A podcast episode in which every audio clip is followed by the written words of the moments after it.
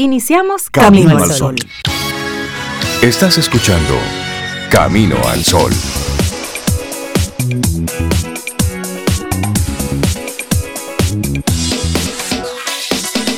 Buenos días, Cintia Ortiz, Obeida Ramírez y a todos nuestros amigos y amigas Camino al Sol oyentes.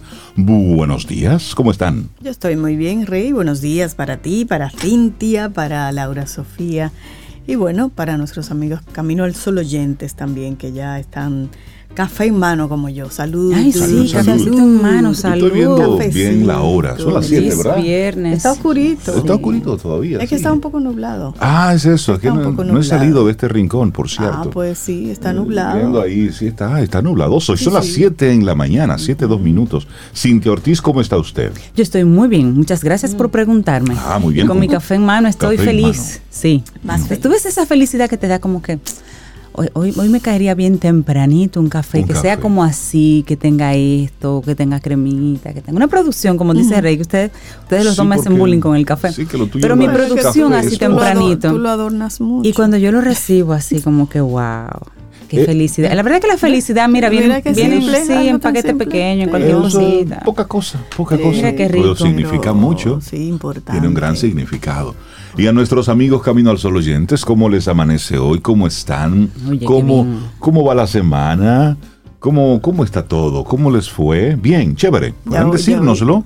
Sí. Sí, lo pueden decir a través del 849-785-1110. Nuestro número de teléfono, ahí tenemos la aplicación de WhatsApp. Entonces nos puedes escribir y mandar lo que, las cosas que quieras por ahí. Y se han estado leyendo, como hemos hablado, del Festival de Lectura en el que nos hemos unido como Camino al Sol. Si estás leyendo y leíste un párrafo, lo que sea, o te animas, todavía hoy tienes tiempo de enviarlo. Grábalo. 849-785-1110. Tú siempre has querido grabar, agarra ese texto. Además, que graba dos líneas así. Te están haciendo, tú sabes. Te estamos haciendo casting. casting. Ah, no. Y sí. Uy, qué voz tan linda. Y sí, tenemos aquí al próximo narrador de audiolibros por acá.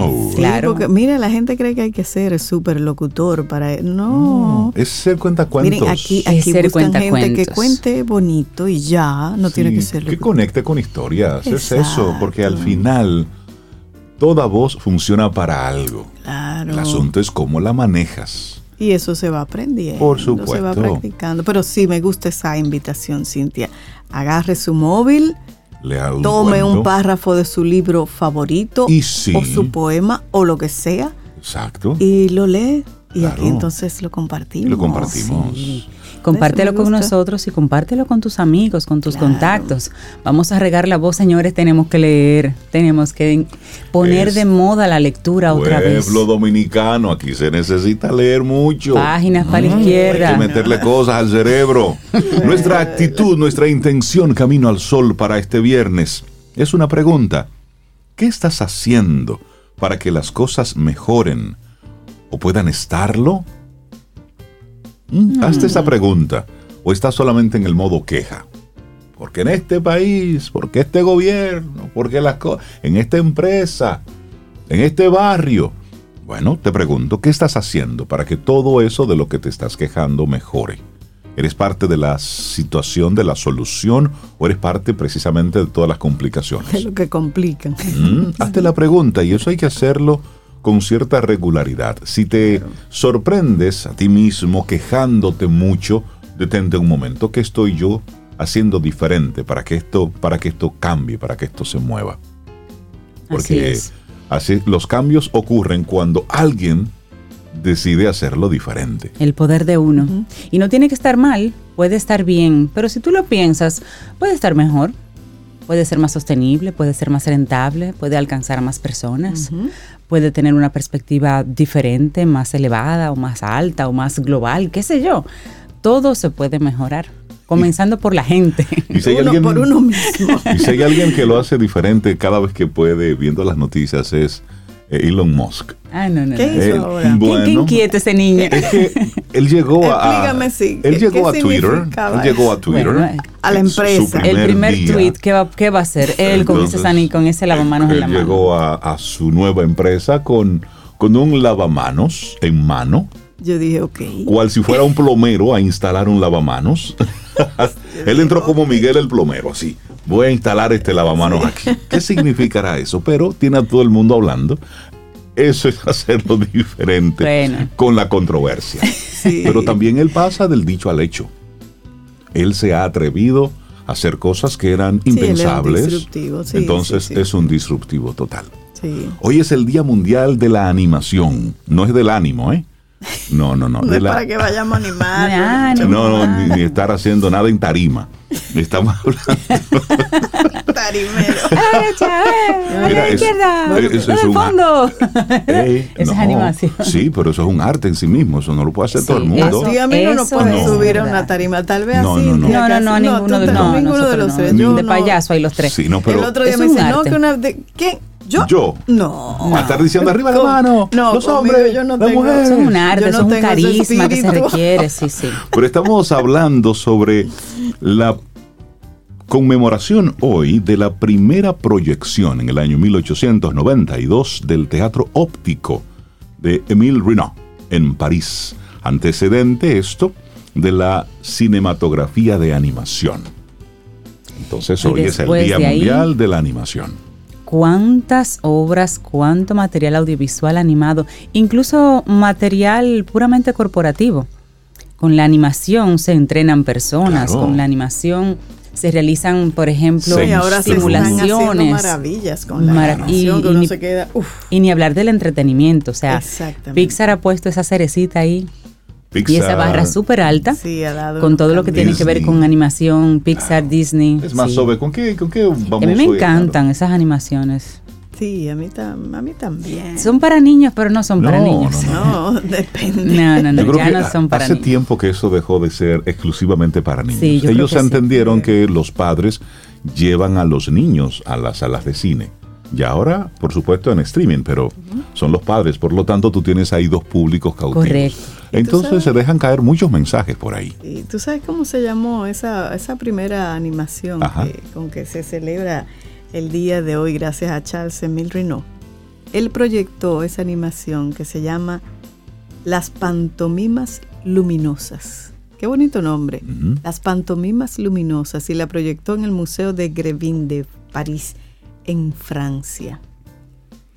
Mm, Y eso entonces marcó y dio el inicio a lo que ya hoy conocemos. Así es que así arrancamos nuestro programa Camino al Sol. ¿Qué tienes por ahí en mente? ¿Qué cosa disruptiva tienes ahí en tu cabeza que no te has atrevido yo pensé todavía a publicar y a hacer? No, a ti no te puedo, no te puedo preguntar en el aire, porque tú respondes.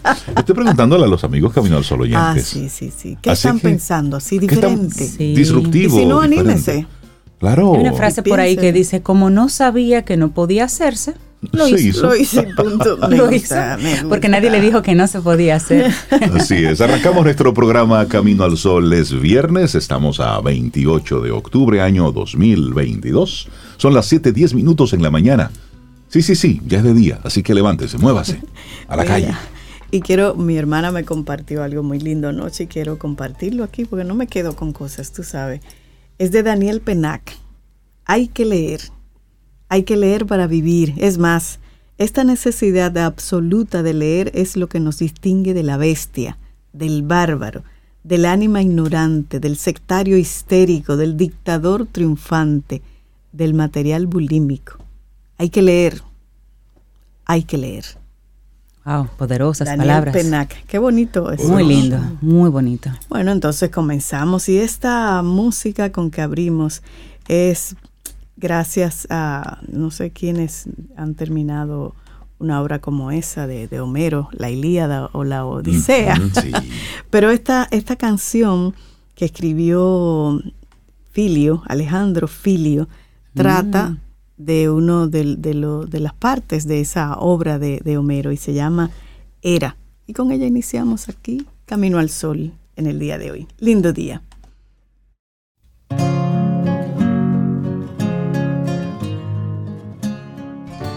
Laboratorio Patria Rivas presenta En Camino al Sol, la reflexión del día.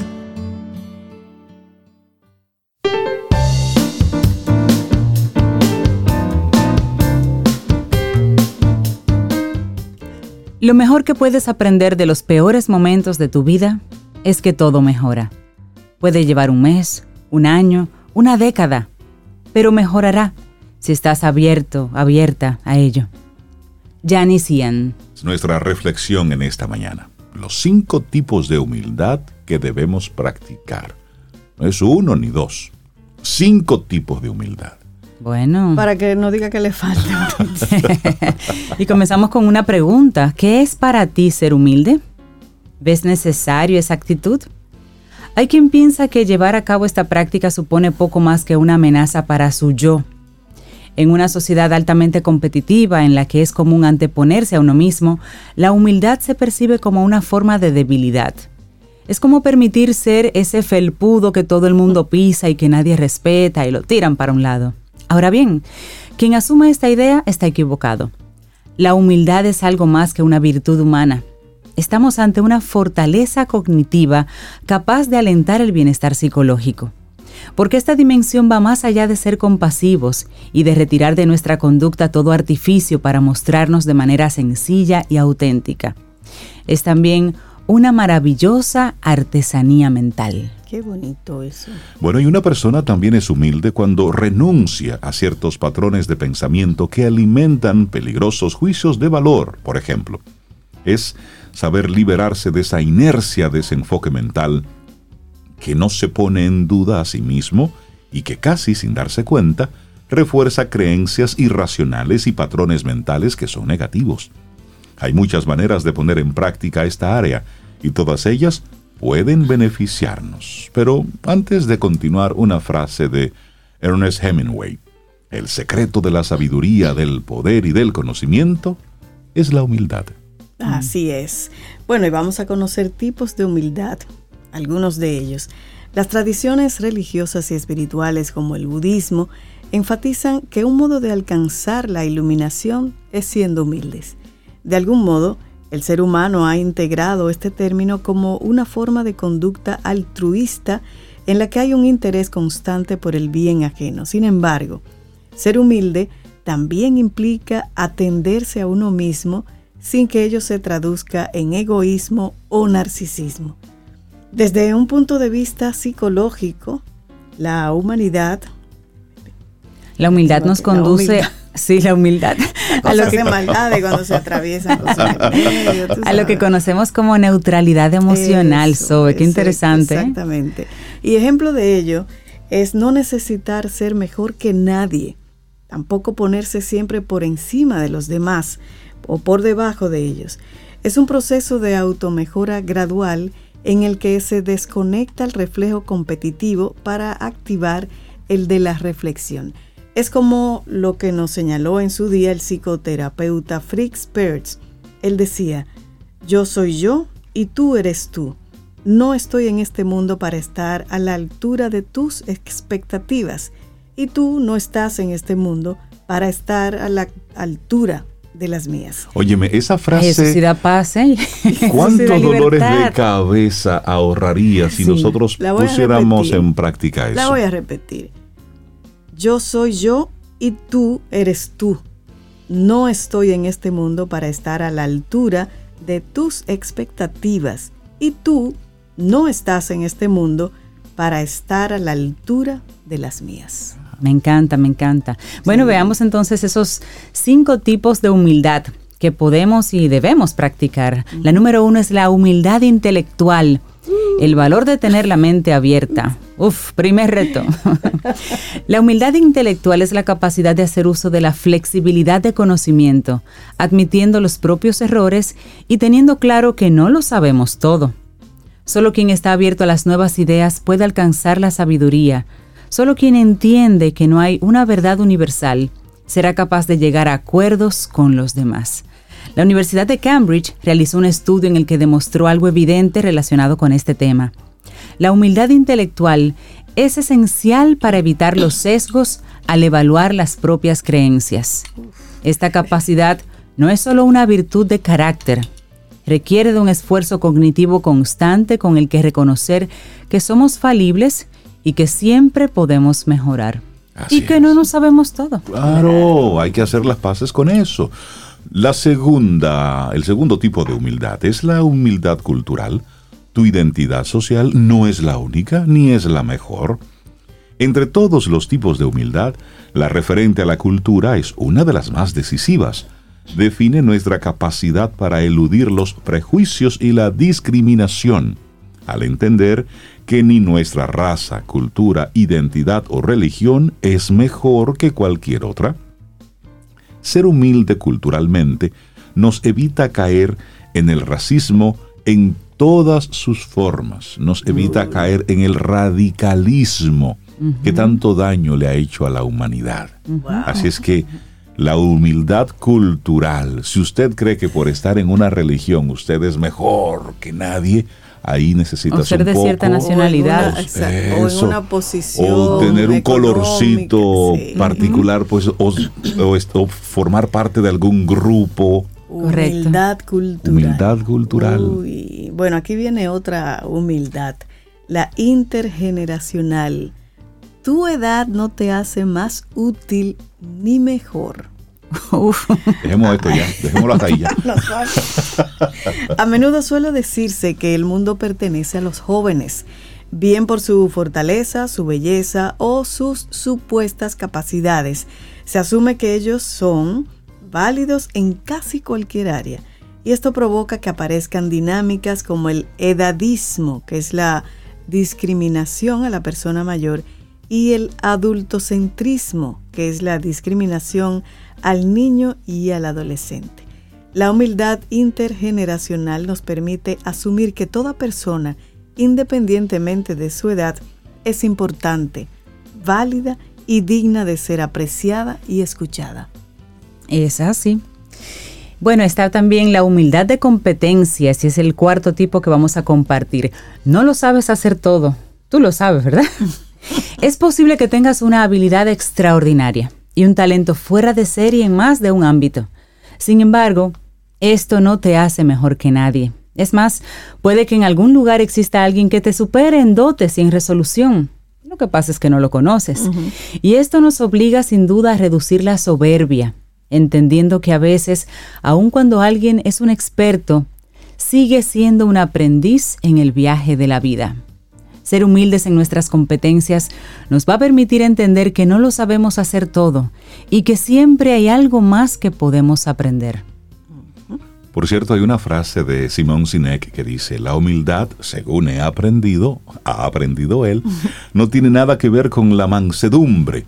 La humildad es estar abierto a las ideas de los demás. Claro. Para ponerlo ahí. Bueno, y el, el número 5, la quinta forma de humildad, es la necesidad de ser humildes en el asombro. Este es uno de los tipos de humildad que más contribuyen a la felicidad. ¿Cuándo fue la última vez que te sorprendiste de algo? El asombro es la capacidad de percibir lo bello del día a día, de disfrutar del matiz extraordinario y el detalle fuera de lo común. Solo cuando nos deleitamos de todo lo bueno que nos rodea, por sencillo que sea, alcanzamos la auténtica felicidad. Así es, y solo quien mira a su alrededor desde el filtro de la humildad se asombra de las maravillas que les rodean. Para ello, debemos entender lo que nos envuelve sin pensar en ganancias, en intereses o en afán competitivo.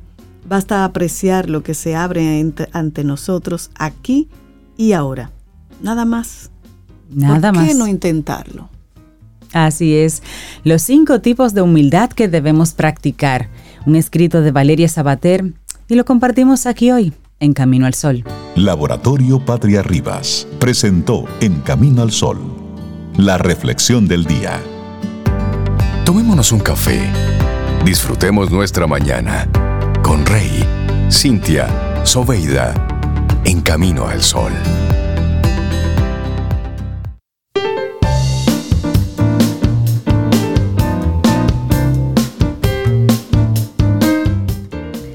Si compites continuamente con otros, te vuelves amargado.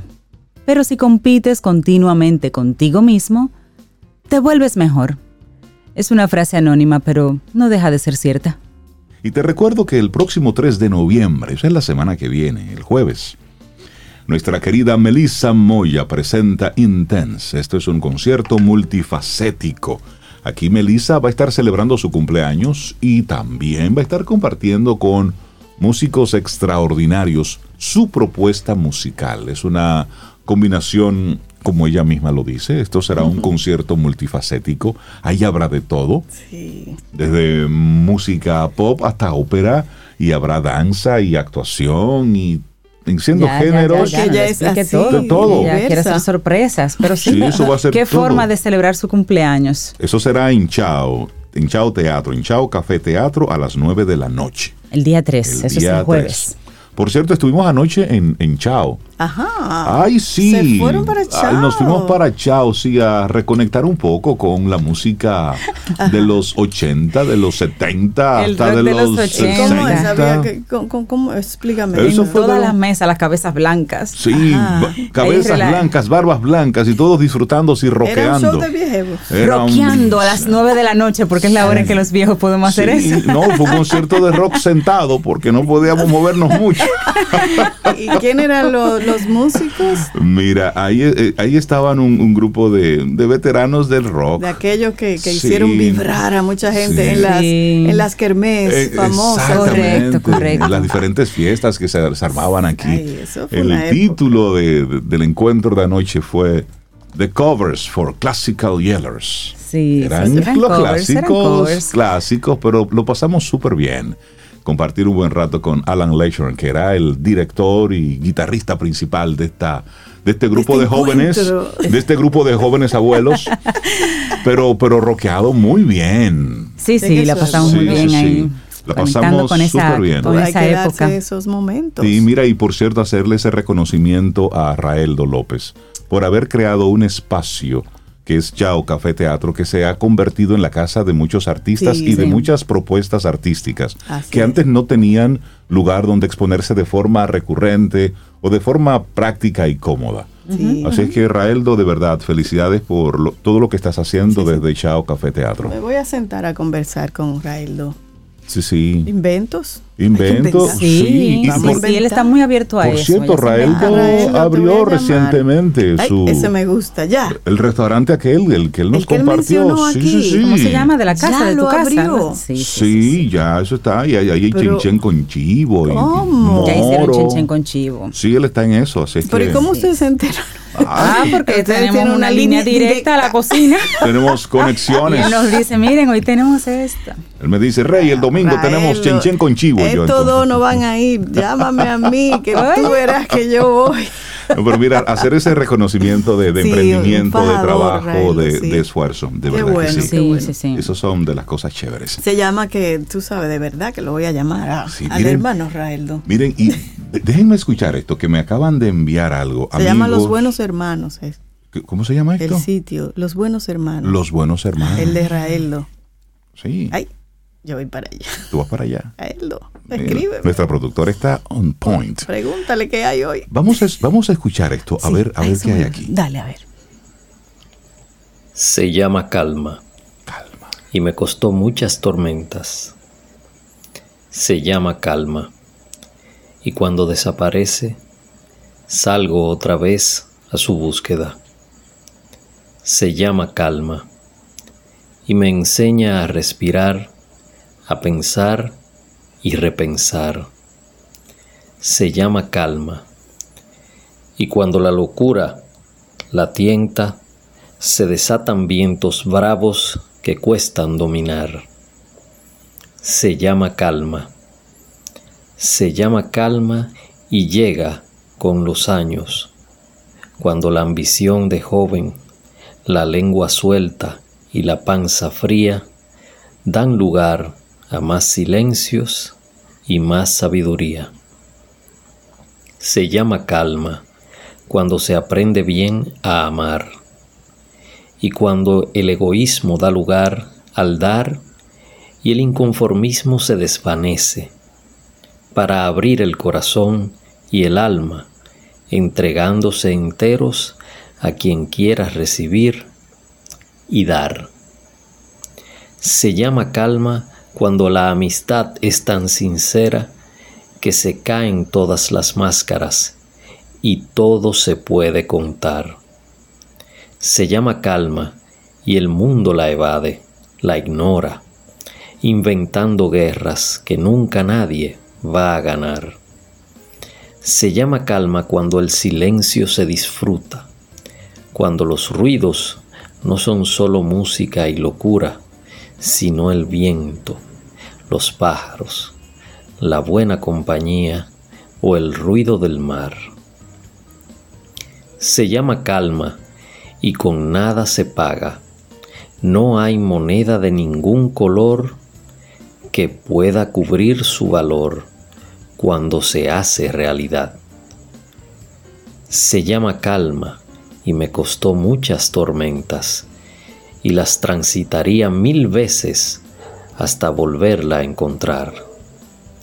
Se llama calma, la disfruto, la respeto y no la quiero soltar. Dalai Lama.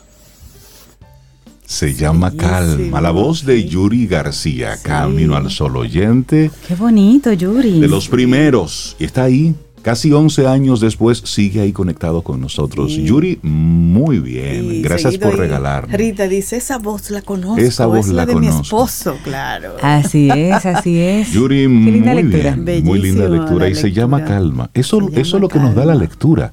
Nos pone a pensar en otras cosas, nos lleva hacia otras dimensiones. Así es. Se llama Calma.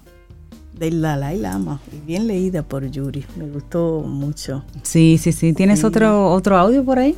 ¿Tenemos otro? Seguimos invitando, Sí. bueno, en el 849-785-1110, si tienes una lectura ahí que te inspire y que quieras compartir, hazlo. Pues déjame ver qué tenemos por Ah, aquí. ya están pidiendo, espérate un momentito, Rey, que compartamos esos Ah. audios con el permiso de los que la han leído. Ah, claro. si nos dan el permiso, Claro. pues lo compartimos. ¿Tienes el, el próximo ahí? Aquí vamos a ver si ya saben, ok, vamos a Supone ver. también el repaso de la historia, Vamos a ver, ahora sí. el recorrido por la vida de Alma Mahler. Supone también el repaso de la historia y del arte de los últimos tiempos. Este libro nos lleva desde la Viena del siglo XIX hasta el Nueva York del siglo XX. Y con él sorteamos las dos guerras mundiales, el surgimiento de nuevas formas artísticas como la Bau- Bauhaus y la historia de la música del siglo XX. Es, además, una invitación inevitable a reflexionar sobre el papel de una mujer que no se dejó ensombrecer por los hombres que la acompañaron, Gustav Mahler, Walter Gropius, Franz Werfel, ni se dejó doblegar por la maternidad. Apasionada, sociable, curiosa, extrovertida, adelantada a su época y ajena al que dirán, Mahler no escatimó a la hora de llenar su vida de jugosas aventuras que hacen de este libro una lectura fascinante. Esa es nuestra Camino al Sol oyente fiel Ida Hernández, invitándonos a leer el libro Alma Mahler, un carácter apasionado, escrito por Kate Haste. Es una biografía estupenda de esa sobresaliente mujer y en la contraportada se explican las características del Excelente. contenido del libro. Y para los Eh, que hay que anotarlo, Cintia, ese libro, Sí, Rey, para sí, sí. leerlo. Por supuesto, y para los Sí. que están conectando con nosotros ahora es que a propósito de la celebración del Festival de Lectura, impulsado precisamente por, por el Ministerio de Educación, donde ayer, hoy se está leyendo en las diferentes escuelas, donde se está dedicando una especial atención a la lectura para incentivar la lectura en los niños, en los adolescentes, en los jóvenes, pues nosotros desde Camino al Sol nos hemos sumado a esto. Hemos estado leyendo algunos fragmentos de, de libros y hemos invitado a algunos Camino al Sol oyentes a que también nos compartan algunas de sus lecturas favoritas. Leer siempre es bueno, leer lo que sea, pero hay que leer. bueno. Es sumar contenido. En una época donde hay muchos espectadores, hay mucha gente que está viendo lo que hacen otros, pero también donde se está replicando mucho. Y la lectura nos permite entonces abrirnos a un mundo de contenido para luego nosotros generar nuestros propios pensamientos, nuestras propias posiciones sobre las cosas. Pero primero hay que meterle al cerebro a través, Claro, eso a través de la desarrolla el pensamiento crítico. Por Y no hay supuesto. forma de tener pensamiento crítico si no tienes referencias, si no tienes perspectivas. Claro. Y eso es lo que da la lectura. Y sabes, una invitación relacionada también, que incluso nos lo recuerda una Camino al Sol oyente, que nos espera en el día de hoy, porque desde el lunes que abrió, eh, tenemos la posibilidad de ir a ver la novena Feria del Libro de Historia Dominicana. Eso se inauguró este lunes, como dije, en el Archivo General de la Nación. Ahí hay charlas, hay encuentros, hay libros en exhibición, así es que yo creo que hoy es el último día. Así es que ahí en el Archivo General de la Nación, que está por la zona universitaria, se está celebrando en el día de hoy, desde el lunes, la novena Feria del Libro de Historia Dominicana. Hay que darse una vueltita por ahí. Por supuesto. y yo, yo veo a Cintia que tiene un libro entre las manos. Mm, bueno, no, lo que pasa es que aquí tenemos la mesa llena de libros y en ese segmento yo dije, bueno, a lo mejor vamos a compartir algo. Ay, pues ¿Qué tienes ahí? Eso me gusta. Mira, este libro. Déjame agarrar uno también. este libro se llama Soñar sin límites. Em, habla de la historia y es un libro de, de Shimon Pérez, ese líder de, de, Israel, y habla de coraje, imaginación y la creación del Israel moderno. Pero tiene su perspectiva, su historia de vida además me parece muy bonito. Es uno de los libros que en este momento estoy terminando y como estamos hablando de libros que tenemos así, en, uso en, o recientes, pues voy a leerles aquí una pequeña parte de, de esta lectura, Soñar sin Límites. Dice, los descubrimientos del pasado han demostrado el poder de la ciencia.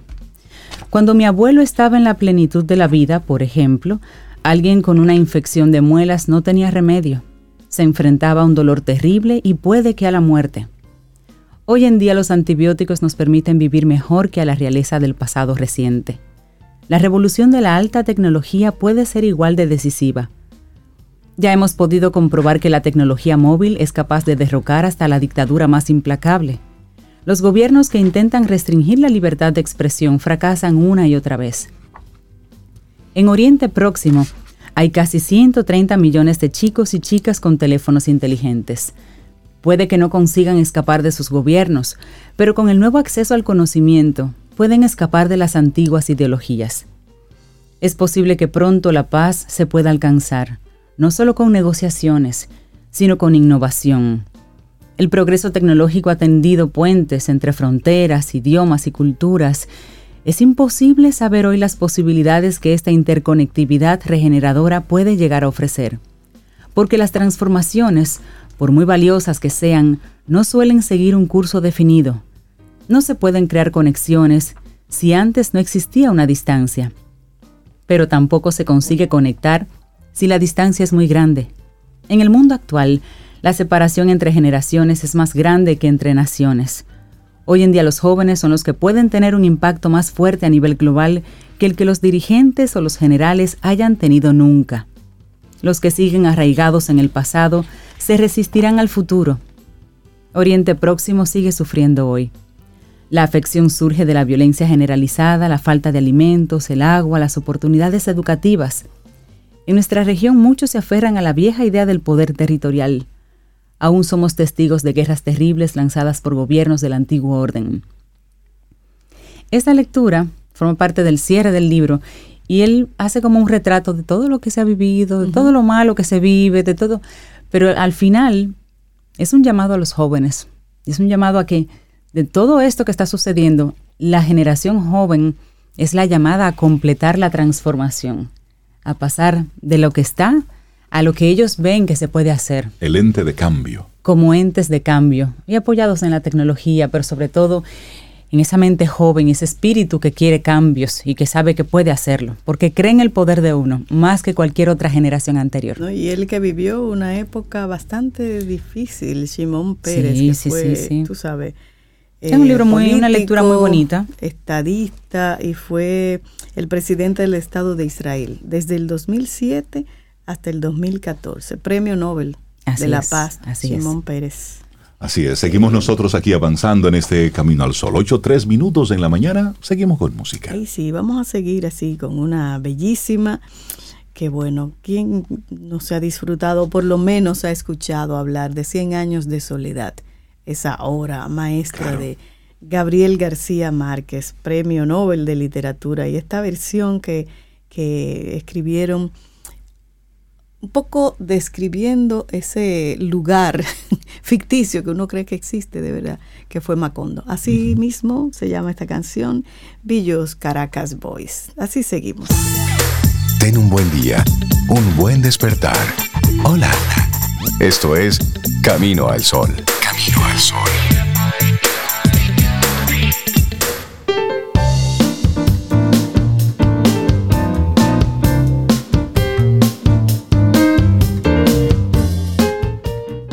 El pasado miércoles te recordamos que conversamos sobre recomendaciones para construir relaciones interpersonales saludables.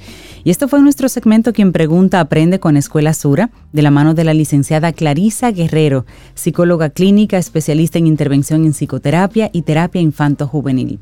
Escucha el espacio completo en nuestra web caminoalsol.do y recuerda, quien pregunta aprende con Escuela Sura. Ay, ay, ay, señores, darle los buenos días, la bienvenida a María Elena Azuad, psicóloga, psicoterapeuta, colaboradora de Camino al Sol y siempre nos acompaña los viernes para, para llamar por su nombre una serie de cosas y de temas que en muchas familias son los temas innombrables. que nos hacemos los locos con ese tema hasta que María Elena le pone un nombre, venga, y mírelo a la cara.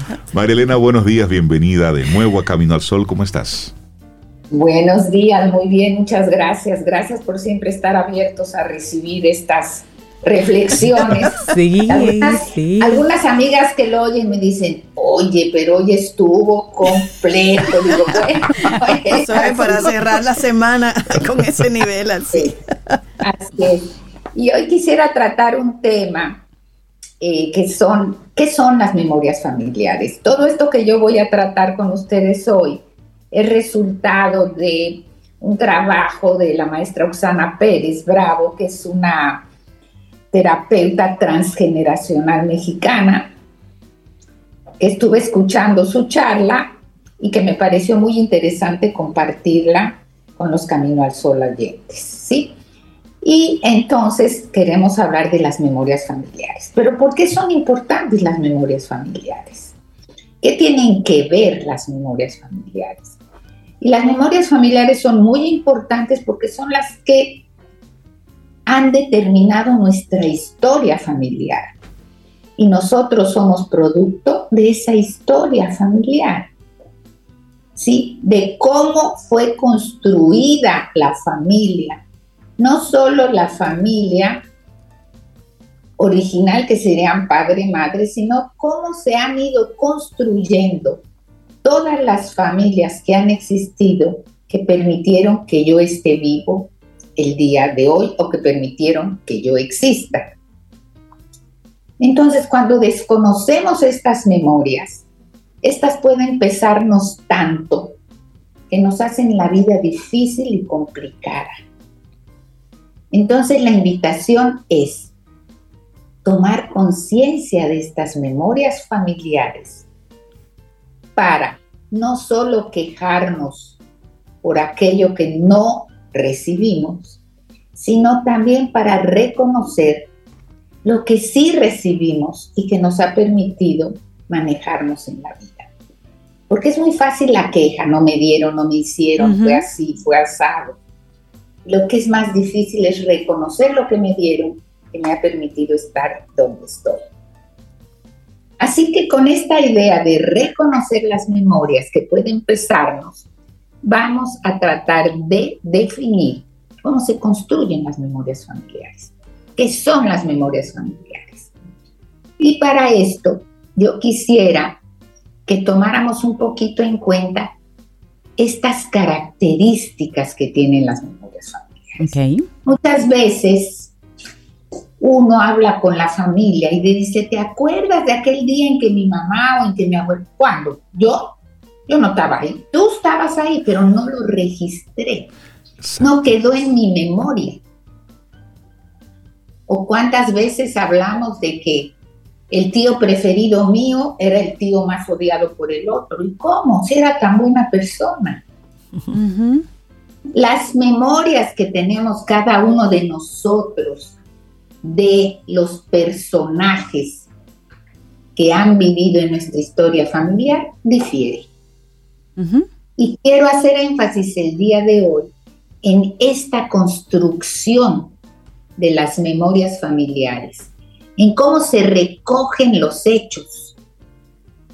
Porque las memorias familiares no están hechos de cómo pasó, sino que se focaliza solo en los hechos, qué pasó, que se repitió y que se transmite generación a generación. Entonces, ¿cuáles son las características de estas memorias familiares? De esto que recuerdo, La primera característica es que no son reproducciones de lo que pasó. Son reconstrucciones. Por lo tanto, todos los que participaron de ese evento de una forma directa o indirecta, pues lo recuerdan y lo cuentan totalmente diferente. Y lo han vivido de manera diferente Exacto. incluso. Lo han vivido de manera diferente.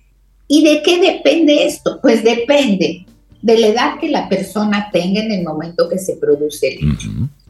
Depende de cómo se interpreta el hecho, porque, por ejemplo, si hay una migración del exterior a este país o del interior del país hacia Santo Domingo, y yo vengo siendo adolescente, es terrible porque dejé a mis amigos, dejé la escuela, y es una vivencia muy diferente a la de un niño más pequeño que viene con papá y mamá Exacto, y que ni se entera. o de un adulto que tiene que separarse de papá y mamá. Entonces depende esta memoria, cómo se reconstruya del momento que yo estoy viviendo cuando se produce el hecho. Y por eso muchas veces un hecho que ha ocurrido en la familia de ustedes es vivido por uno de una manera muy fuerte y por otro ni se acuerdan. Ujú. ¿sí? Depende de cuánto ese hecho nos mueve o nos conmueve. Entre más me mueve o me conmueve, más impacto tiene en mi vida. Por eso preguntamos, ¿a usted le resuena esto? Y esto nos lleva a pensar, bueno, sí, pero entonces, ¿cuál es la verdad? ¿Qué es lo que realmente ocurrió? No importa lo que ocurrió, porque lo que estoy tomando para la memoria familiar es cómo yo lo viví. Si mi abuelo fue un santo o si mi abuelo fue un mujeriego, el hecho en sí, que ustedes ven que hay una contradicción ahí, ¿puedo Claro. yo vivirlo como mujeriego o puedo yo vivirlo como un santo? Como un santo. que me conmueve a mí. Exacto, de lo que fue mi experiencia. María Elena, en esta semana salió una, una información, una mujer en Estados Unidos revelando que su padre, ya fallecido, era un asesino en serie y que ella tenga en su memoria por lo menos entre 50 y 70 víctimas. Wow. Que ella tenía en su memoria. Oh, Exacto. Entonces ella, ya el padre fallecido, comienza a hablar sobre, sobre esto. Entonces imagínate entonces este, eh, eh, el impacto para esta persona y para los hijos de ella. Es decir, mi Exacto. abuelo era un asesino en serie. Uf. Qué terrible. Y además, cómo lo vive la mujer, Exacto. cómo lo cuentan los hijos, estos hijos cómo lo cuentan a sus propios hijos. Exacto. y se va modificando el hecho.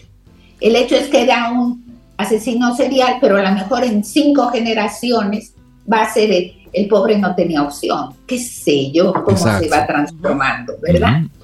Pero lo importante a manejar por nosotros es que la verdad de lo que realmente pasó no la vamos a conocer como tal. Lo que nos importa desde el punto de vista de lo transgeneracional es cómo cada uno registra eso y cómo tenemos un universo de interpretaciones. María Elena, pero esa variación en la memoria se da cuando el hecho es negativo. Cuando el hecho es positivo, todo el mundo registra todo igual y lo deja así. Solamente modificamos lo negativo para sobrevivir, digamos, como, como la siguiente generación. Lo negativo puede ser simplemente transformado en un secreto. De eso no se habla. Ok. Y al ser un secreto, permea todas las generaciones, porque esto se, se transmite, se transmina, por decirlo de alguna manera, ¿sí? Ujú. Y en lo que tú te refieres, se puede crear un mito familiar en las actualizaciones. Y puedo decir, mi abuelo era un gran hombre, lo dejó todo por su familia. Y otra persona puede decir, ¿de qué? Fulano. No, hombre, no. Él vivía como quería, él abandonó a su familia. Sí. Sí, sí. Entonces, él, la memoria puede ser marcada o por que fue algo muy aceptable o porque fue algo muy rechazado.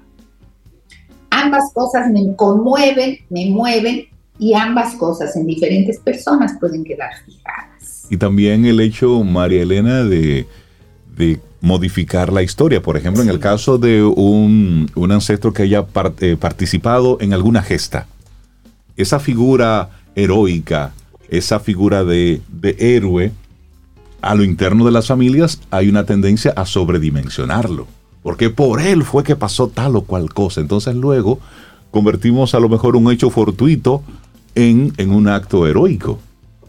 Y esto tiene que ver con otra característica que es las actualizaciones, donde ahí en la actualización del hecho ocurrido en la familia se crean los mitos. Y este era un gran hombre que salvó al país.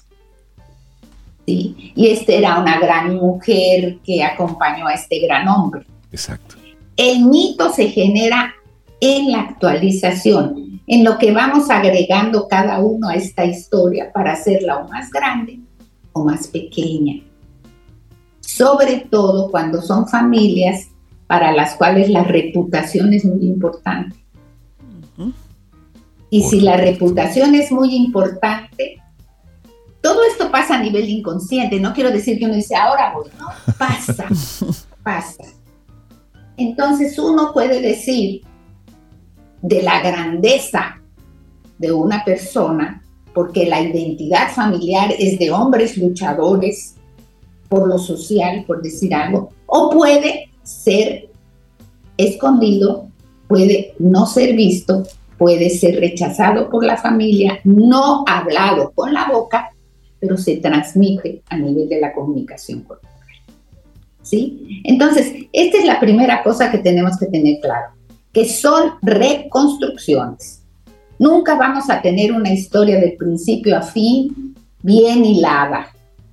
Vamos a tener una historia llena de probablemente contradicciones que nos está hablando de quién vive esta historia. Es decir, siempre tenemos una, una historia novelada, de acuerdo a quien la cuenta.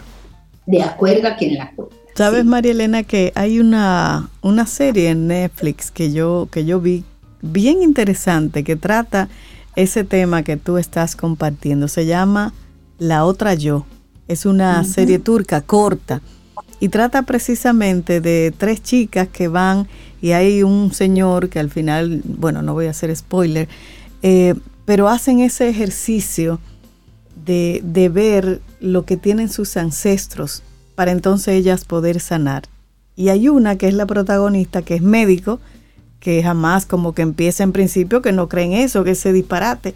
Cirujana, ella le temblaba la mano y en una ocasión en la serie casi mata a un primer ministro. Y ese temblor de mano tenía que ver con una historia de su familia ancestral. Y entonces ella luego pudo como ir curando eso. Pero bien interesante. Se llama así La Otra Yo. En Netflix está. Una serie turca. Interesante. Interesante. Sí, sí, sí. Y eso también pone mucho en perspectiva, Marilena, lo que nosotros estamos haciendo hoy, ahora. Cómo estamos impactando a la generación que está ahí, nuestra, a nuestros hijos, pero al mismo tiempo cómo las actuaciones de mi hoy pueden impactar a las generaciones por venir. Claro. A los que vienen. Es una cadena. Porque nosotros no solo somos productos de nuestra historia, sino que creamos historia para las siguientes generaciones. exacto. Y hay quien pueda decir en dos o tres generaciones más, ay, tú ya es camino al cielo, hay un programa buenísimo, con mucha apertura, ay, no, y el otro diga, ay, no. Ellos cuestionaban todo, no querían nada. y así se va hilando la historia. Y quizás un nieto de ustedes o una nieta de ustedes valore mucho ay, mi abuela sí participaba, decía cosas tan interesantes, y el otro diga, bueno, a mí no me parecía nada interesante. historia. Claro, claro. Y esta conciencia de conocer de dónde venimos, de qué somos producto, nos da más claridad de qué reproducimos en nuestras generaciones venideras. Estamos haciendo historia. Pero hay que tener conciencia de esta historia de la que venimos, porque si no andamos cargando con cosas que no nos corresponden. con secretos no dichos que andamos cargando, con infelicidad que no es nuestra, que era de la abuela que tuvo que dejar su país y venir a otro país y sufrió mucho, o una abuela que la casaban, o una bisabuela a los 13 años con un hombre 20 años mayor, y la infelicidad de la pareja. Ahora imagínense ustedes el trabajo de pareja. No estoy trabajando con Cintia y Rey. Estoy trabajando con las memorias que cada uno trae de su historia familiar. Por eso es que es tan complicado, porque él dice, no, pero ella me hace. Y ella dice, no, porque él no hace. ¿Son verdaderamente cosas personales de ustedes? Pueden ser, o vienen siendo cargas del pasado. Y por eso hay que investigar atrás. Estamos haciendo historia, me gustó esa frase. Sí, cada cosa que haces, en cada cosa que te involucras, estás haciendo historia. Cada decisión, que, tomas, entre más conciencia tengas de la decisión que tomas y menos reacción sea, más vas a ayudar a las próximas generaciones. María Elena Azuat, usted hoy ha hablado por 100 años. Excelente. Necesito un trago de café. Características de las memorias familiares. Y esto estoy más que seguro que son apenas pinceladas de este tema que es tan profundo, que es tan denso. María Elena, la gente que quiera seguir esta conversación contigo. Sí, me te puede comunicar a mi celular y WhatsApp 809 868 0886 y íbamos a hablar de cinco características, hablamos de una, o sea que nos quedan las otras Por supuesto, déjalas ahí. Porque realmente esto, este, este son de los temas que es bueno mm, irlo desmenuzando poco a poco. Gracias por traer estos temas a Camino al Sol, Marilena. Gracias a ustedes. Y en nuestro próximo encuentro vamos a ver la segunda característica. Que tengas excelente fin de semana. Igualmente, feliz fin de semana. Gracias, Marilena. Este es tu gran día. Camino al sol.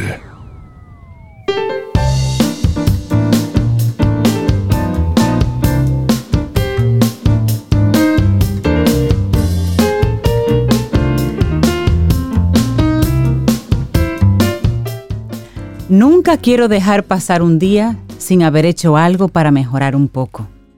Una frase de J.J. Watt. Seguimos avanzando en este camino al sol. Estoy seguro que más de uno se quedó como nosotros aquí en cabina.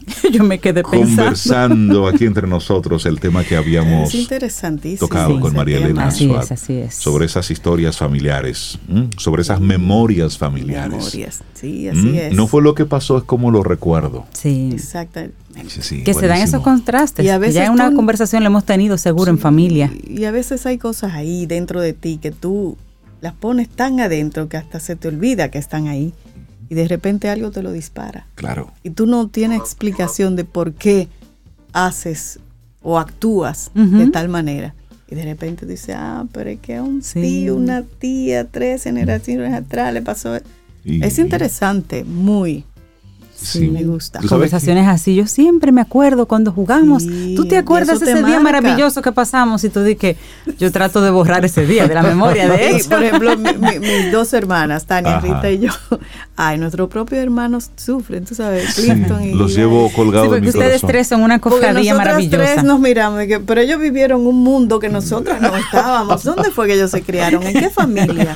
¿Sabes que A propósito, hoy que mencionábamos temprano en el, en el programa que hoy es el, Día Mundial de la Animación. Hay una película que, recoge un poco de esto, que es La Encanto, la película que tiene ah, como ambiente Colombia, pero se trata precisamente de lo que ocurre a lo interno de una familia. Y Coco también trata un poco también ese tema. tiene un poco y la historia, sí, el antes Como a, través de la animación sí, bellísimo. se tocan esos temas que de forma adulta y seria, pues muchos no nos atrevemos a tocar.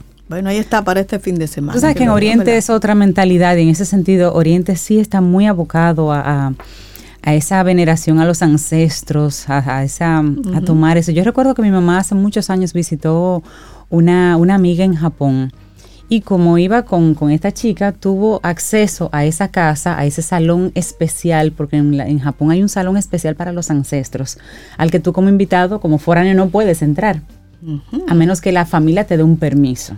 Y ella recibió ese permiso y entró a ese salón, donde estaban todas esas fotografías de abuelos, bisabuelos, las flores, ese primer plato de comida que se le pone a los ancestros primero, y esa mentalidad de que yo soy la combinación de toda esa gente que tú ves ahí. ¿Sabes que a, a propósito de lo que tú y eso mencionas? fue wow, ellos los viven en carne propia. Y a, a propósito de eso que tú mencionas, en el, en el fin de semana pude ver un documental, oye, sobre, Cintia, sobre el corte de pelo en China.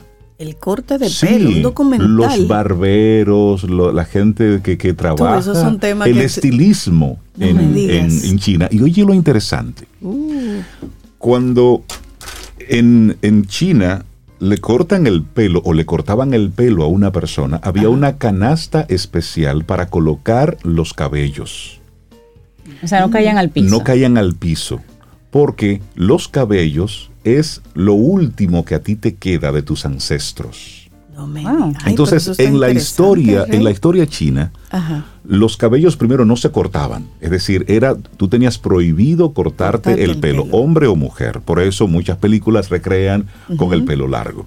Luego a través de las diferentes conquistas, pues se utilizó el pelo para poner a una población más sumisa que a otra, por ejemplo, y ahí los afeitaban para denigrarlos, es decir, Sí, toda la parte de histórica sí. pero luego llega ese momento donde comienzan a asumir eso de que el cabello es lo último que te queda del ancestro. Por lo tanto, el cortarlo era un, Un ritual importante. era un ritual. Entonces los, Mm. los barberos no podían pisar el pelo que cortaban, sino que lo cortaban, lo agarraban En y lo ponían y se lo entregaban a la persona que le habían cortado el pelo. Eso es Netflix, sí está, eso es Netflix. Sí, eso, eso lo, no, eso lo vi en el canal, En el canal, en el eh, canal de China, en CGTN, que está en el cable CGTN. Pero es lo, in- Pero pero lo- lo, interesante. interesante es cómo tú vas considerando cosas que para nosotros usted va a la barbería y el barbero Corta le- y le da- Cortando y uno barriendo. No, y a nosotros viene una barredora Sí, una vez ya. No, eso nunca.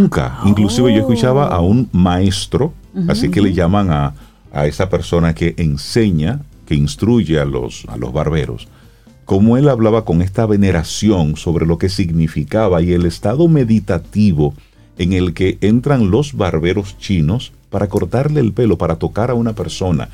Lo que ellos piensan Wow. mientras están en ese momento de cortar el pelo. energía el- que En te su pasa. momento todo casi es sagrado. sí es Wow. interesante y eso todo forma parte por Wow, supuesto qué de, bueno. de lo que estábamos compartiendo aquí Ay, en- qué rico, Rey, que compartiste eso, porque no se me hubiera ocurrido. Un documental sobre el pelo.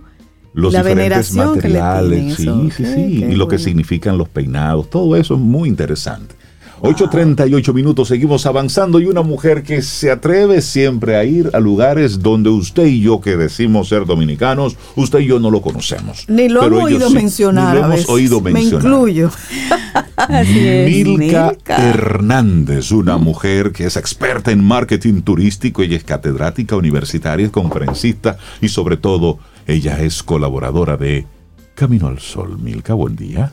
Buenos días, ¿cómo están ustedes? Ay, pero ¿Qué tú sí tal? estás como seria, vamos. Ay, pero ¿y qué Actívate, que esa no eres tú. Esa no soy yo. no, Ay, mija, Milka. Tú sabes que yo venía pensando ahorita en el ¿Qué tema de las mochilas. Mochilas. Sí, Ajá. sabes que nos estuvimos cargando una serie de mochilas físicas y emocionales. Ah, sí. Y hay un día en que tú te desprendes de esas mochilas y entonces te quedas así como tipo zen y la gente dice, ¿qué te pasa? Ah, eso te pasó yo hoy. digo, hoy, hoy vine con Sin una mochila, mochila. menos.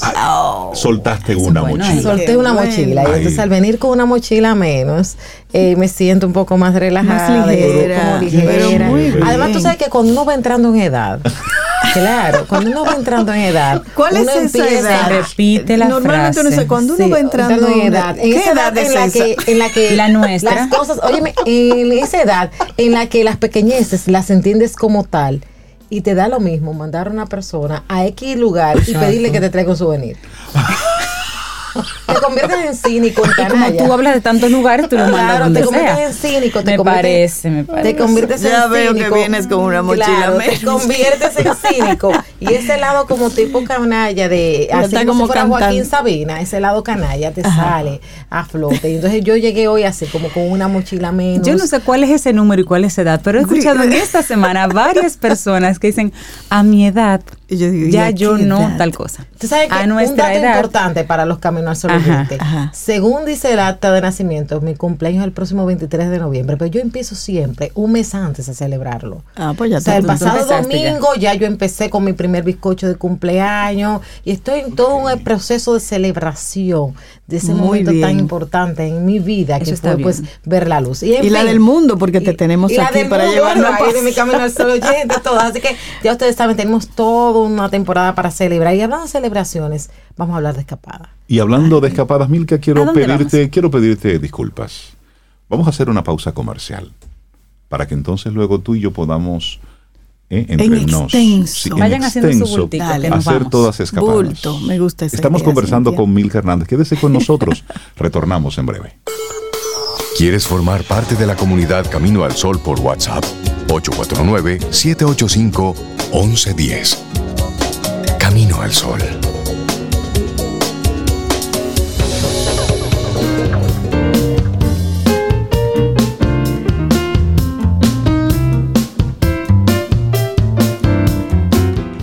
Y dice Joel Burns un maravilloso consejo.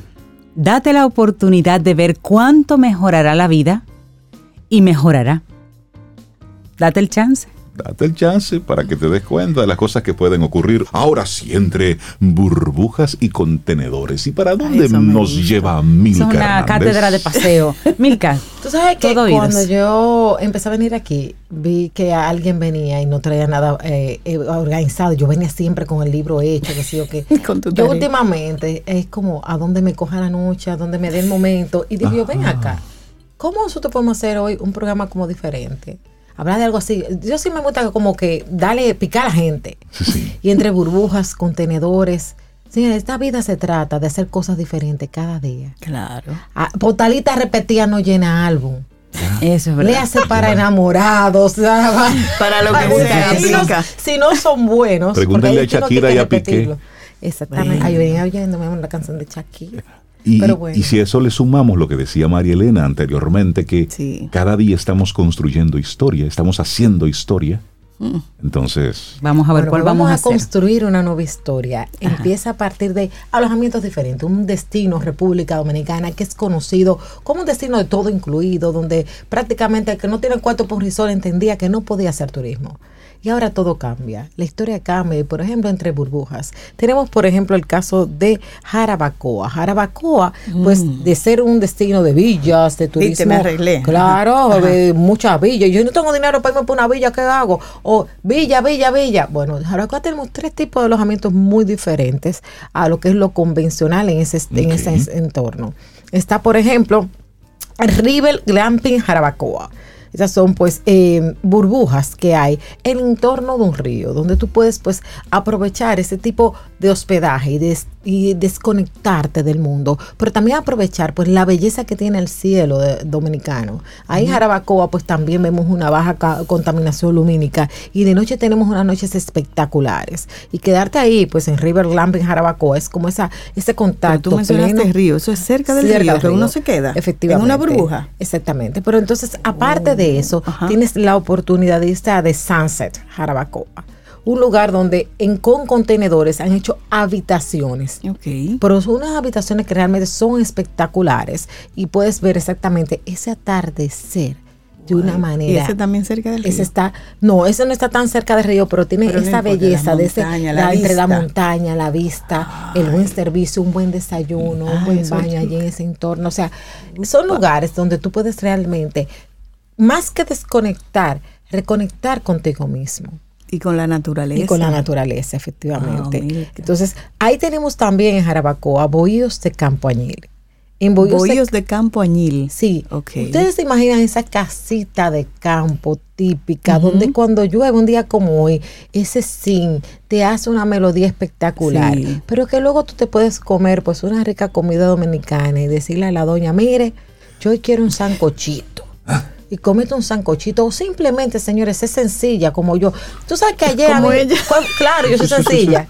sancochito. No, mi amor. Con su- con un de arrocito con huevo. Ay. Porque tú sabes que llega un momento, rico. ahorita hablamos del tema de la edad, llega un momento en esta vida en la que tú tienes que trabajar duro para que el arroz con huevo sea un lujo. Y no una necesidad. Entonces, tú estás de vacaciones y dices, mira, doña, yo estoy sencilla. Sabias palabras. Yo quiero un arroz con huevo. y le pone un guineito al lado. Óyeme, Ya. y el entorno es tan hermoso. Mírense esos bollos de Campo Añil. Es un lugar hecho por una familia trabajadora, dos mujeres, tres mujeres empoderadas de una familia que con ese emprendimiento femenino se han mantenido y que de hecho ha sido de las más resilientes, de las que primero abrieron eh, en la época de la pandemia. Y tú vas a tener esa casita de campo donde tú puedes conectar con la natura- naturaleza. Pero miren cómo en Jarabacoa tenemos tres modelos diferentes de hospedaje y podemos pues así variar y por eso se puede repetir Jarabacoa y vamos variando de entorno. Porque la experiencia lo hace diferente. Pero sí. mira, son como varias casitas. Son varias casitas, exactamente. Pero otro lugar que pues está mostrando una cara diferente de la República Dominicana es la provincia de Ocoa.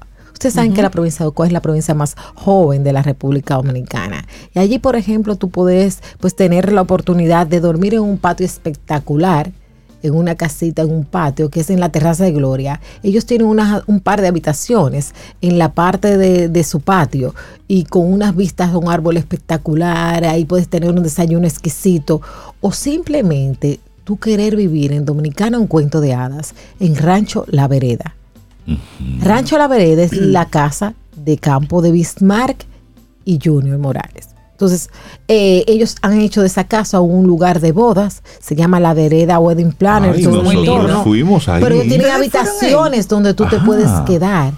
Sí. Pero de igual manera ellos preparan una especie de glamping en el entorno a petición de sus clientes. Ah, Y ellos eso es tienen muy ahí, lindo ahí. Los, los árboles japoneses. Claro, los que- cerezos, ahí los es donde se cerezos hace, rosados, claro, ellos, eh, se hace el Sucura, también que en febrero vemos pues lo que es el Festival de los Cerezos que se está haciendo pues en Rancho La Vereda, pero durante todo el año tú te puedes quedar allí. Y ellos tienen una serie de habitaciones y tú puedes, imagínate lo que es quedarte en una habitación de esa que tiene pues todas las comodidades, pero además envuel- envuelta en ese lugar mágico ellos tienen cabras donde el queso de cabra que tú te vas a comer en la mañana pues es de, de- de esas cabritas de allí tienen pues todo como supernatural. Es una mezcla como si fuera de agricultura familiar con turismo rural pero además un poquito de ese, esa comodidad que nos gusta a veces mantener otro lugar que también en Ocoa nos deja así como boquiabiertos es la Bocaina. La Bocaina Glamping está pues ahí justamente al lado de un río con el salto de la Bocaina, señores. Y ese lugar de verdad, de verdad, es como lo que todos merecemos al terminar, eh, al dar, como dice, de que di esa, esa vuelta a, a esas 365 días de vuelta, terminas y entonces en la bocaina vas a tener ese- esa, esa cascada que están viendo ahí algunas personas que ya han entrado y ellos ponen una silla frente a la cascada. Tú coges tu café Y ya. tú coges tu señora y la sientas ahí al lado. Y ya no hay que hacer más Nada nada. más nada. Señor. Nada. Claro. Pero esa gente, mira, un día me hicieron un locrio. Ajá. Ese locrio lo hicieron de costillita con Ay, chicharrón ay, ay, ay, ay. y longaniza. Ay, Dios Pero el café que sirven ahí es un café de la zona, producido por agricultores del Ese es uno de los entorno. mejores cafés de este ese café país. de la zona, de lo Sí. que todos esos ranchos arriba, de todo ese entorno, es uno de los Sí. mejores cafés que hay en la República Dominicana. Entonces es una forma diferente de tú quedarse, quedarte. Mira cómo salimos del escenario del Sí, todo de incluido Jarabacoa del nos hotel, fuimos para y nos vamos a Ocoa. Pero bueno, otro lugar que también pues presenta opciones interesantes es Monte Plata. Ustedes saben que papi de allí, en Vallaguana tenemos Elpa. Y en Elpa es un vacacional donde ellos, por ejemplo, tienen grandes, tienen villas. Por ejemplo, hay una villa que tiene un árbol dentro, en el medio, y todo acristalado, con eh, ¿Cómo va a vistas a todo lo que es la, mo- eh, la parte de foresta que hay ahí, de todo su campo. Pero también tienen uno que es como si fuese un tronco. Tú vas a dormir en una especie de tronco. Y usted se abraza de su tronco. No, usted se abraza en la cama. Ah, ok. Entonces, ahí tú vas a tener pues esa oportunidad también de disfrutar y puedes hasta pescar lo que te vas a comer porque tienen un lago donde tú puedes pescar, hacer actividades en familia, ir con amigos y bueno, Además de eso, pues disfrutar de la belleza que tiene la provincia Esmeralda. Mira, eh, eh, ahora mismo los muchachos pusieron aquí en cabina pues esa, esa visión de Tú Elpa. diciendo y uno mirando Y aquí es de que una vez. Es realmente exquisito. Pero señores, volvemos a Santiago. Ustedes saben que yo soy una mujer amante de Santiago. Ah, yo necesito datos de Santiago. Santiago, mi amor, Sí. hay que, en Santiago hay que ir y volver. Tú ves, esa Ajá. es una postalita que no, que no te llena el álbum. Perla Negra Coloche. Perla Negra En Perla Negra, en vez de ser habitación contenedor, es una villa, son villas contenedor, ya tienen dos, villas tipo contenedor, o sea, dentro de dos contenedores ellos han hecho una villa y esas villas tienen sala, cocina. El único lugar donde a mí me gusta fregar en Perla Negra. sí, porque tú supiste que ellos pusieron el fregadero con vistas a la montaña. Yo, tú estás fregando. Mi mamá ahí me pondría. Yo venía ahora y estaba oyendo a una, a una gente hablando de que. Eh, tú sabes que ahora por la época de, de- de- de- en esta época la gente que, que se pone que a brillar los calderos mami podría ponerme a brillar los calderos como cuando era chiquita porque o sea un lugar donde tú hasta fregar es un deleite. Pero tienen toda una serie de terrazas con vistas a lo que es la montaña y además de eso en Perla Negra tienes los picusi donde tú puedes pues ahí bañarte hasta altas horas de la noche y disfrutar de un buen vino un buen pura el que le Una guste el buena puro, compañía. una buena compañía. Eh, señores y hasta la mejor de las compañías Uno mismo. uno mismo, Ay, o sí. sea, Claro. hay por ahí una película, una mujer que decide hacer una boda y invita a todo el mundo a la boda y se casa con ella misma. todo el mundo cree que era una loca, pero no. Ella toma una decisión interesante, amarse a sí misma. Y si tú te amas, tienes que desconectarte de la cotidia- cotidianidad y tomar un lugar de estos e irte. Y, o sea, ¿por qué tienes siempre que irte con gente? Igual vete tú sola. Ay, sí. Y entonces, todos estos Miren, lugares esta que yo una persona me dijo que comparto- salió a cenar consigo misma. Ay, yo cuando quiero un consejo de un experto, ¿a quién le pregunto? A la que ti. tengo en el espejo. Claro, eso está ahí. Ese está en el Ese no, espejo. ese no te- ese no te cobra y de verdad que ese te va a decir la verdad. Claro, señores, mire, ya que estamos ahí, pues es importante volver a Puerto Plata. En Puerto Plata tenemos el Gallo Coloche. Justamente en la zona de Cupé, el Gallo Coloche, pues nos muestra una forma también espectacular de uno disfrutar del campo, de la naturaleza, de bañarte en río, de, o sea, de vivir lo que es en plenitud la República Dominicana. Y ya que están ahí, pues Greenland eh, Bubble Camp Glamping es otra burbuja también espectacular donde usted puede disfrutar. Y hablando de burbujas, señores, Ajá. que no se quede la nueva burbuja de la región eh, y la primera que hay en la región sur, que son las burbujas de Caney Beach Home. Eso es en Baní, camino a Matanzas, justamente entrando frente a lo que es el cementerio de Matanzas. Nos encontramos con Caney Beach Home. Ellos tienen un club de playa y además de eso, pues también tienen la oferta de burbujas. Y bueno, si hablamos de eh, alojamientos espectaculares y ahora con una conexión única, Pedernales. Con estos nuevos vuelos, señoras, Ah, sí, 50, que ahora se- a partir de 50 eh, dólares, Dólares, 100 algo así. dólares, eh, los vuelos a Pedernales, podemos ir y quedarnos entonces en lo que es la Cueva del Águila Glamping.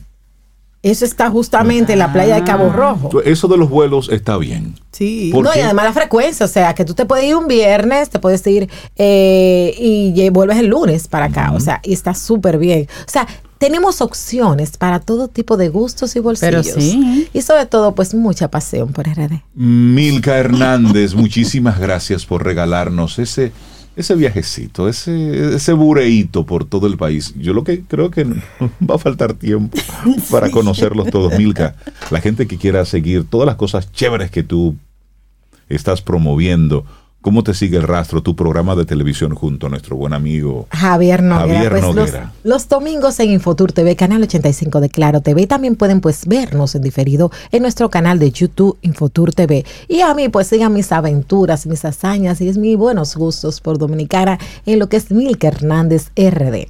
Milka, que tengas un excelente fin de semana. Bueno, eso, Muchísimas eso es clase, gracias. eso es- Gracias por el es una especie de, de cumplido, ¿no? Hacemos una pausa y Bueno, retornamos gracias, en breve. gracias. Ten un buen día, un buen despertar. Hola. Esto es Camino al Sol. Camino al Sol.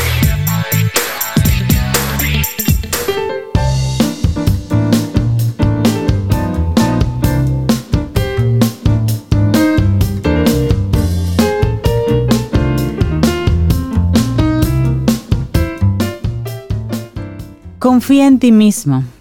Sabes más de lo que crees que sabes. Benjamin Spack.